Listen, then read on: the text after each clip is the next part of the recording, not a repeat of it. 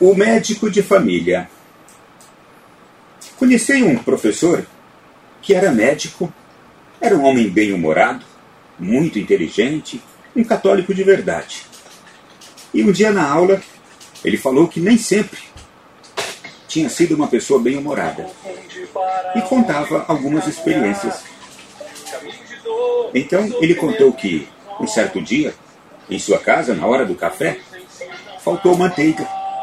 Então ele reclamou, reclamou, mostrou-se extremamente irritado. Mas imediatamente ele encontrou o remédio para sua irritação. Porque tão logo ele saiu de casa, foi visitar uma família num bairro pobre da cidade. Era o trabalho dele, médico de família. Naquele mesmo dia, à tarde, chegando na casa de uma senhora bem pobrezinha, que estava muito doente, depois de atendê-la, de consultá-la e de receitar a medicação, Aquela mulher disse para ele: Seu doutor, eu hoje não tomei café, nem almocei. Aqui nessa casa não tem nada.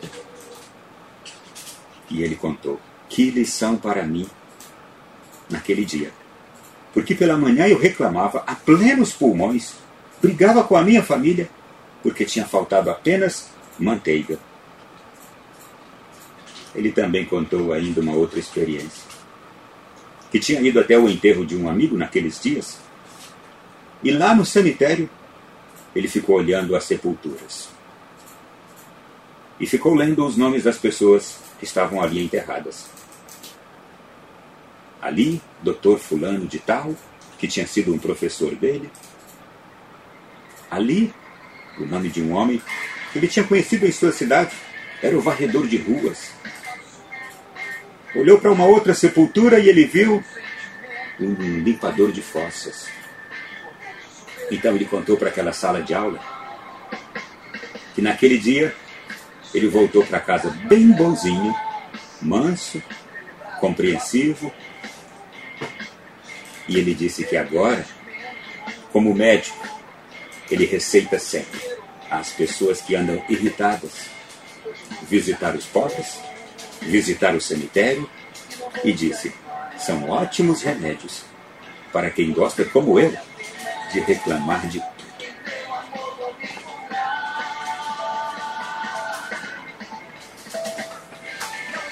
Meu irmão e minha irmã.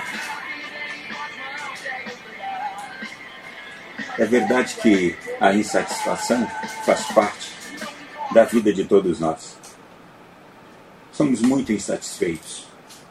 Encontramos sempre motivos para reclamarmos de alguma coisa. É que, na verdade, nós gostamos muito do comodismo, do conforto, de que as coisas todas estejam sempre de acordo com o nosso gosto. E não nos perguntamos no que isto me ajudaria se tudo fosse do jeito que eu quero. Se tudo fosse do jeito que eu gosto, se tudo fosse do jeito que eu penso, que bem isso traria. Talvez me transformaria numa pessoa realmente muito frágil, incapaz de reagir de um jeito positivo diante de uma situação que exige de mim um pouco de sacrifício, de compreensão. E é inevitável que toda pessoa passe por momentos assim, em que não vai ser atendida nos seus sonhos, nas suas vontades e nos seus gostos. Não adianta nem querer sonhar com isso, desejar isso. Ser uma pessoa que vai ter tudo o que quer, do seu jeito e do seu gosto, e na hora que quer. Que nada vai lhe desagradar. Aliás, uma vida assim realmente se tornaria muito chata não haveria motivação para aquela pessoa continuar a viver. Não haveria um tempero de alma onde a gente mistura as coisas boas e agradáveis com as amargas e azedas. Sabe, gente, quem tem algum tipo de comportamento ou de reação parecida com a deste bom médico de família, bom agora. Aliás, ele se tornou uma pessoa boa e admirável e bem-humorado depois de quê? Depois que ele se deu conta de quem ele era, um chato e irritado. Quem hoje experimenta ser alguém bem-humorado, de uma alma boa, de um temperamento bom, alguém de caridade, de generosidade, certamente aprendeu com seus erros, com seus maus costumes. Foi a lição que esse médico de família tirou naquele dia que ele saiu de casa, irritado porque tinha faltado manteiga de manhã, você imagine, e escuta aquela senhorinha pobre da periferia dizer: Seu doutor, eu não tomei café hoje, não almocei, aqui nesta casa não tem nada. Aquela mulher estava doente, provavelmente o problema de saúde dela fosse falta de comida. E aquele homem aprendeu com aquela experiência ruim daquela senhora que tinha uma vida de precariedade. Eu fico imaginando também alguns exemplos que a gente vai, vai conhecendo ao longo da vida. Né? Fico imaginando um jovem mesmo, meio revoltado, que entra no quarto, bate a porta com força, senta-se na cama, reclama de tudo. Pois é, vou contar, vou contar aqui a história de um jovem que contou o que aconteceu com ele quando ele teve esse comportamento. Um jovem, como muitos outros, fez a mesma coisa. Estava revoltadinho, aí entrou no seu quarto, bateu a porta com força, jogou-se na cama, e aí tinha um crucifixo bem na parede em frente.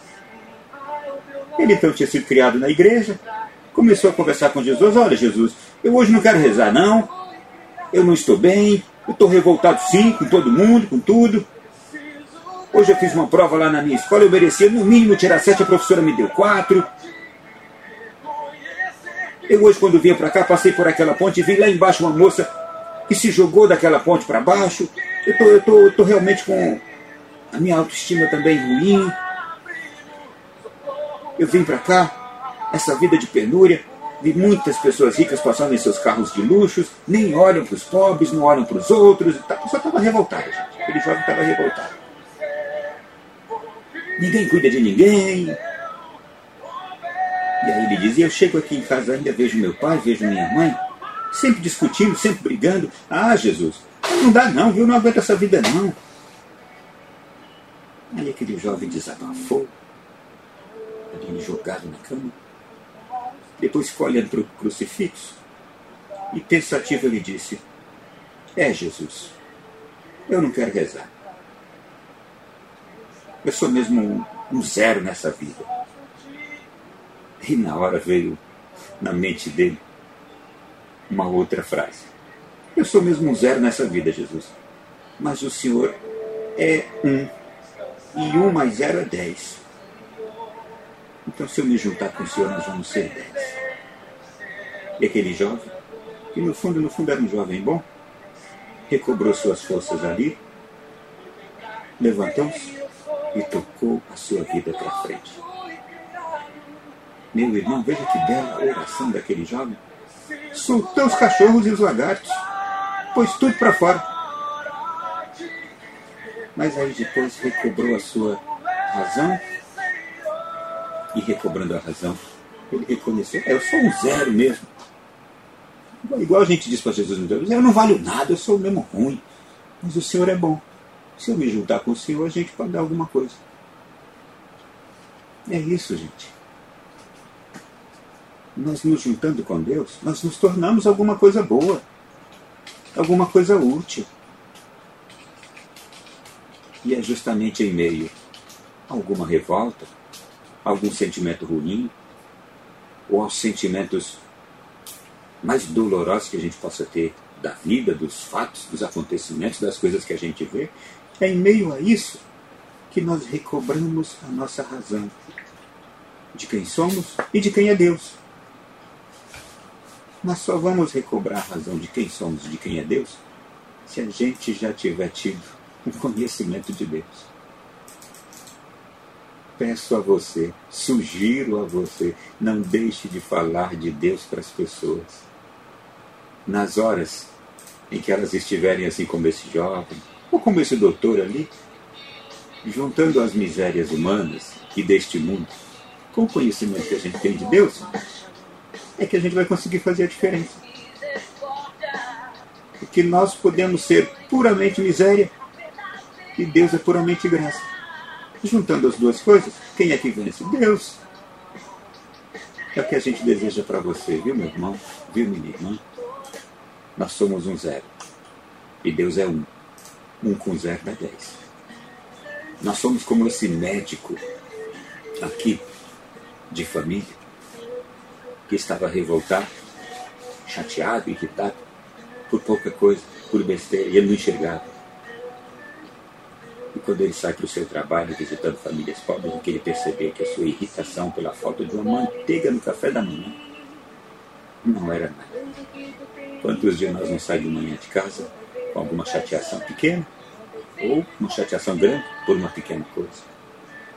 Estamos no trânsito, sentimos uma chateação grande por uma pequena coisa. Chegamos no trabalho, ficamos com uma chateação grande por uma pequena coisa.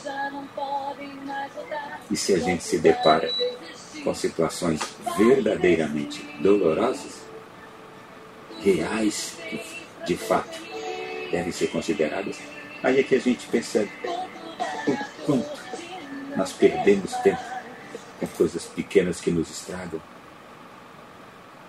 Não é?